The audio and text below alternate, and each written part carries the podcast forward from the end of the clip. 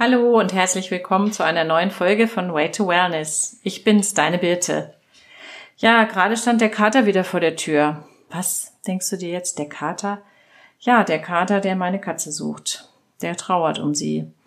Unsere Katze ist vor jetzt zwei, drei Wochen nicht mehr nach Hause gekommen und wir haben dann durch Bekannte erfahren, dass sie tot auf einer großen befahrenen Straße hier in der Nähe gelegen hat und Seitdem trauern wir um die Katze und der Kater trauert auch um sie. Das hat mich zu dieser Folge heute gebracht, denn ich möchte mit dir über Trauer sprechen. Es ist äh, kein einfaches Thema. Ich glaube, keinem von uns fällt es leicht, darüber zu sprechen, aber es war mir jetzt einfach ein Anliegen, dass dieses Ereignis äh, und diese Trauer um unsere Sky einiges wieder hochgebracht hat in mir und ich auch ähm, aus vielen Gesprächen mit Freunden ähm, ja gemerkt habe, dass doch wirklich jeder ganz anders trauert und dass wir ähm, einfach dem anderen auch diesen diesen anderen Weg zugestehen müssen. Mm, bei mir ist es so, ich habe mal darüber nachgedacht, ich habe das erste Mal eine Trauer oder einen Todesfall erlebt, ähm, als ich sieben Jahre alt war, ist mein Großvater verstorben. Das war ziemlich ähm, plötzlich. Wir waren als Familie, also ich mit meinen Eltern und meinem, meinem jüngeren Bruder, mein ganz kleiner Bruder war damals noch nicht geboren, waren ähm, im Urlaub gerade in, in Österreich und dann kam dieser Anruf und ich, ich erinnere mich da noch dran, obwohl ich wirklich klein war, dass, dass ich sofort äh, in einen, einen Modus geschaltet habe, Dinge zu tun. Ja, ich bin also sofort ähm, ins Doing gegangen.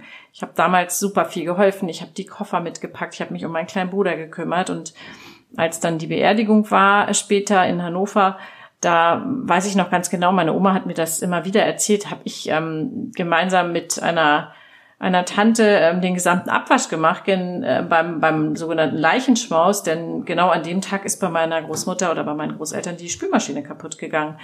Also ich habe mich immer in, in die, ins Tun geflüchtet und ähm, wahrscheinlich auf diesem Weg irgendwie versucht, eine Trauer zu kompensieren. Und auch dieses Mal, als Sky jetzt ähm, verstorben war, das erste, was ich gemacht habe, ich habe hier die Sachen weggeräumt. Ich habe erst mit den Kindern gesprochen, ob es okay für sie ist, und sie waren aber ganz glücklich, dass ich das gemacht habe. Und dann habe ich angefangen, ähm, das Katzenspielzeug wegzuräumen, ähm, meiner Freundin eine Tasche mit dem Futter vorzubereiten und der Streu, die wir noch haben.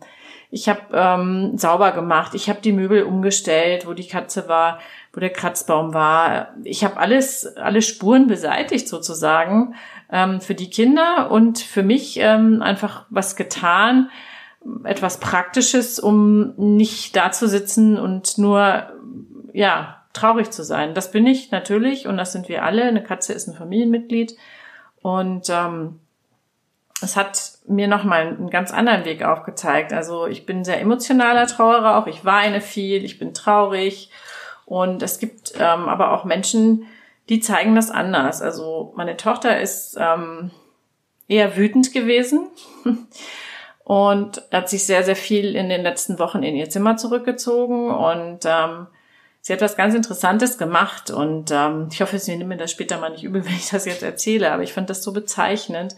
Ähm, sie hat ihr altes Puppenhaus wieder haben wollen und ähm, dieses Puppenhaus haben wir ihr geschenkt. Ich glaube, da war sie drei und ähm, sie hat immer mal wieder damit gespielt, aber jetzt war es lange, lange äh, schon weggeräumt im Keller und ähm, wir wollten es eigentlich auch schon ihrer Cousine schenken, aber sie hat das immer noch nicht so ganz zugelassen. Und auf jeden Fall hat sie dieses Puppenhaus geholt und ähm, zu diesem Puppenhaus haben wir ihr damals eine Familie geschenkt. Ähm, Papa, Mama, großer Bruder, kleine Schwester, so wie das bei uns zu Hause ist, und die Großeltern. Das waren für sie damals meine Eltern, weil sie uns sehr häufig auch besucht haben zusammen. Und ähm, ja, dann hat ähm, sie also dieses Puppenhaus aufgebaut, wunderschön sauber gemacht und ich bin irgendwann hochgegangen und dann habe ich gedacht, Mensch, der Opa ist ja gar nicht da. Und dann denke ich, ja, na klar, warum soll der Opa auch da sein? Die Opas gibt es ja beide nicht mehr. Ja? Mein Vater ist ähm, vor drei Jahren verstorben, mein Schwiegervater ein reichliches Jahr vorher. Und dieses Kind hat also diesen Opa weggeräumt scheinbar. Und ich habe gedacht, wo hat sie den denn hingetan? Ich habe den nicht gefunden. Dann habe ich in dieses Puppenhaus geschaut. Das hat unten so ein Souterrainzimmer. Das hatten wir früher in unserem Haus in Nürnberg auch. Also es ist auch sehr ähnlich aufgebaut wie unser altes Haus in Nürnberg, witzigerweise.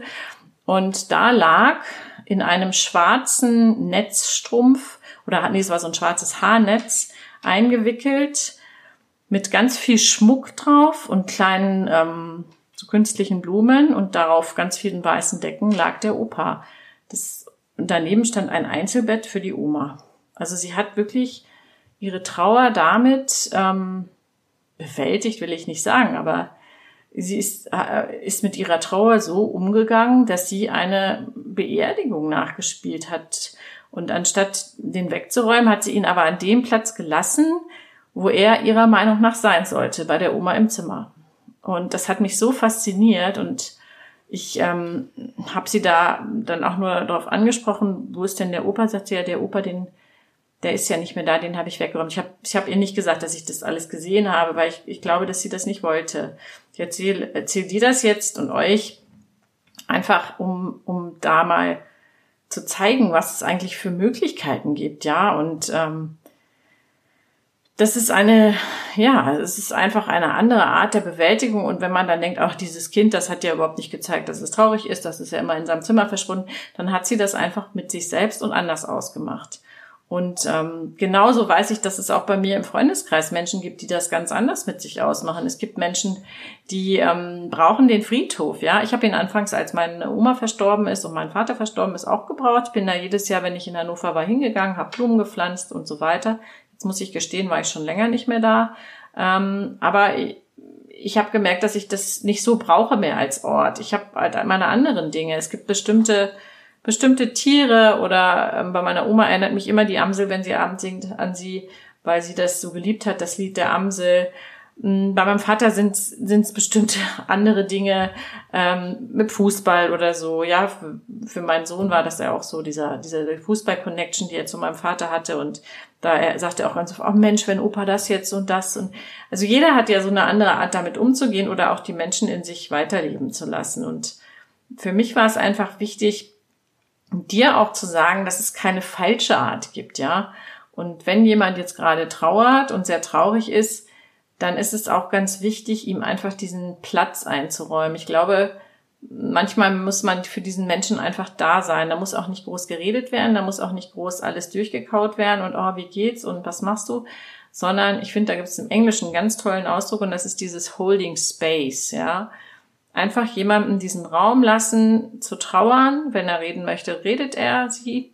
Ähm, man kann da sein, vielleicht macht man eine Tasse Tee, vielleicht sitzt man einfach nur zusammen und hält es zusammen aus. Und da eben in diesem Moment für jemanden da zu sein und das zusammen auszuhalten, das finde ich toll.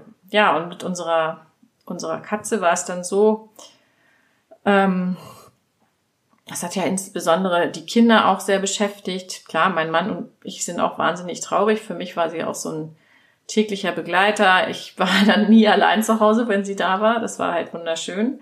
Und ähm, ja, mit den Kindern haben wir dann noch ähm, eine uns für ein, auf eine Urne geeinigt. Also die Katze hat eine Urne bekommen und diese ist eine Outdoor-Urne und die kam dann mit der Post und da war ich ziemlich geschockt. Ich wollte dieses Paket eigentlich gar nicht aufmachen, weil ich das überhaupt nicht mehr auf dem Schirm hatte.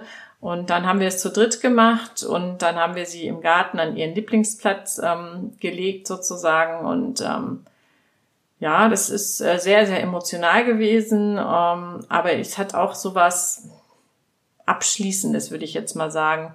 Ähm, also für die Kinder war es ganz wichtig eben, dass sie nicht einfach da bleibt in, im Tierkrematorium und ähm, mein Sohn, für ihn war es wichtig, dass wir sie nicht beerdigen, in, in dem Sinne, dass sie unter die Erde kommt, weil er sagt, er möchte nicht, dass jemand auf ihr rumtrampelt.